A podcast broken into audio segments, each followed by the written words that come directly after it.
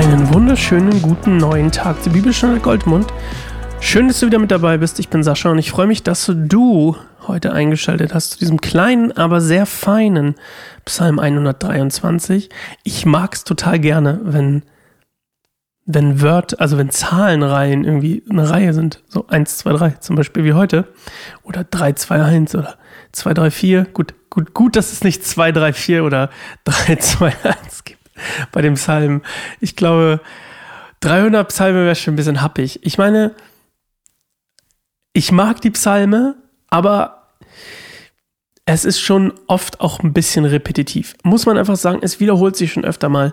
Und das ist zwar auch okay, aber ich merke schon, so vom Ding her sind, hier sind bei den Psalmen sind ein paar Highlights dabei. Gerade solche messianischen Psalme oder was auch immer so, da war schon ein paar so, wow, okay, nice. Aber so, ich glaube, so von der gebündelten,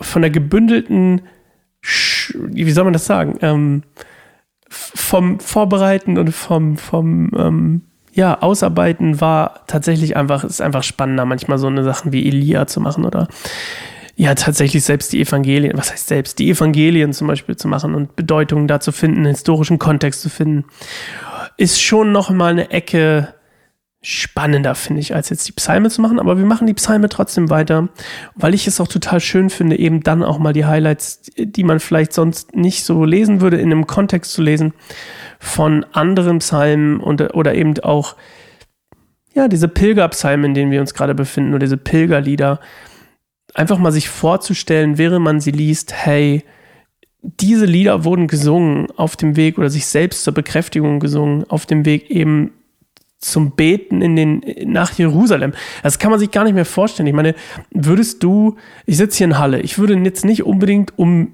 Gott anbeten zu wollen, nach Leipzig fahren weil ich würde, das kann ich doch in meinem Wohnzimmer machen. Aber es hat so eine Schönheit, so eine spirituelle Schönheit, finde ich, dass man hier sieht, Leute waren so committed, so ähm, ähm, ähm, willens, in eine tagelang zu laufen, teilweise wochenlang zu laufen, um an so einem Festlichkeitsding teilzunehmen. Das ist schon ziemlich cool, wenn man drüber nachdenkt. Und du merkst schon, ich rede ziemlich viel vorher, weil dieser Psalm ist sehr kurz. Aber wir wollen ihn trotzdem lesen, Psalm 102, äh, 100, pardon, 123. Und wir hören uns in einer Minute wieder, bereiten uns vor auf Gottes Wort, auch wenn es heute nur vier Psalme sind. Aber manchmal sind vier Psalme besser als 300. So, bis gleich.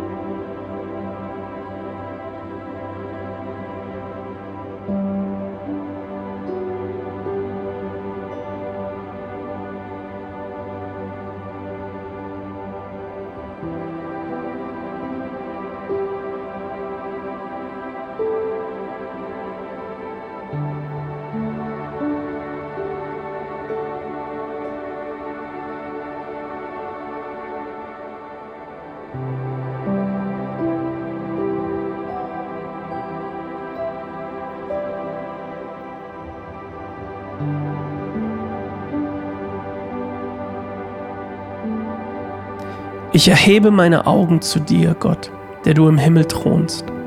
Wie Knechte die Augen auf ihren Herrn richten und Mägde auf ein Zeichen ihrer Herren achten, so blicken wir auf den Herrn, unseren Gott, und warten auf seine Barmherzigkeit.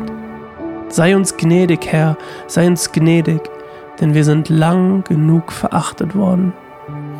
Lange genug haben uns die Stolzen verhöhnt und die Hochmütigen uns verachtet.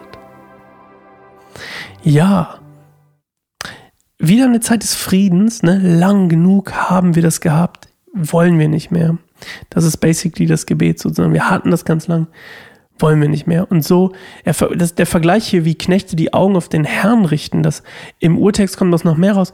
Da geht es tatsächlich um die, das ist ein Bildnis ähnlich wie beim Sklaven. Und das ist vielleicht nicht das so ein sexy Bild für uns heute, weil Sklaverei halt nicht so der, das Ding ist. Aber früher war das halt sehr, sehr verbreitet. Und es soll, glaube ich, einfach nur verdeutlichen, dass dass derjenige, der, der dass, dass wir quasi gucken, dass, dass, dass wir wie Knechte auf den Herrn gucken, so sollen wir auf Gott gucken und schauen, was auf uns, was er von was er uns gibt. Und er gibt uns eben Barmherzigkeit, was natürlich für Sklaven nicht immer das war, was sie bekommen haben.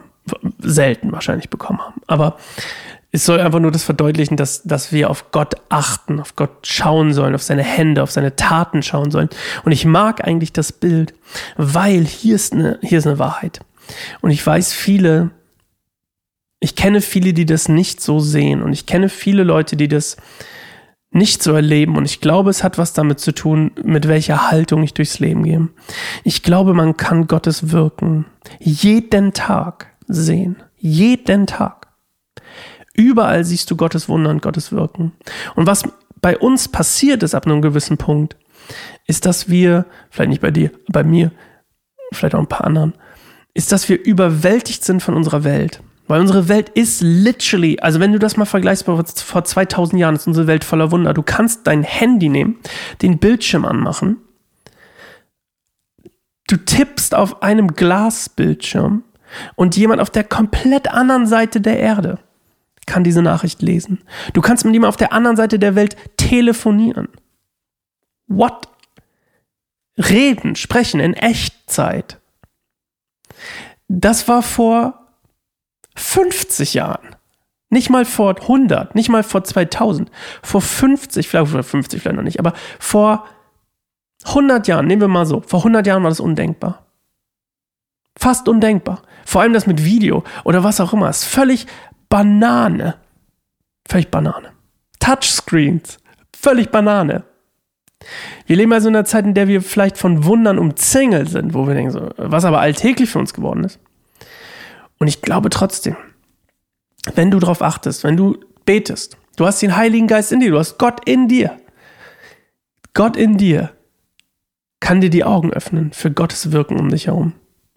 Und Gott steckt oft in Details, in zufälligen Treffen, wenn du dich darauf einlässt, in zufälligen Begegnungen, die zu zufälligen Treffen führen vielleicht, oder die äh, zu andere Sachen, die wo wir sagen würden, ah, Zufall oder ah, Gott steckt ganz oft da drin und du merkst es erst, wenn du, wenn du reingehst in die Situation.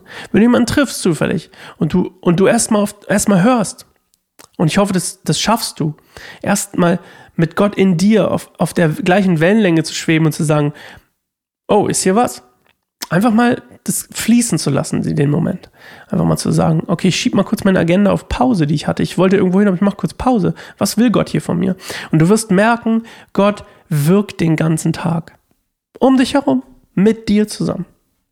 Und vielleicht nicht immer mit dir, manchmal bist du vielleicht auch nur Zuschauer, aber oft genug mit dir, weil Gott dich erschaffen hat mit einem Plan, mit einer Vision für dein Leben und diesen Plan, in diesen Plan können wir dann hineintreten und wir können Teil davon sein, was Gott mit uns. Und du bist nicht umsonst der, der du bist. So. Oder die, die du bist, was auch immer. Okay. Wir hören uns morgen wieder, Psalm 124, ist ja ein bisschen länger, ich guck mal. Sonst können wir morgen wieder ein bisschen plaudern. Das ist auch ein kurzer. Okay. Aber ein bisschen länger. Bis morgen und äh, ciao.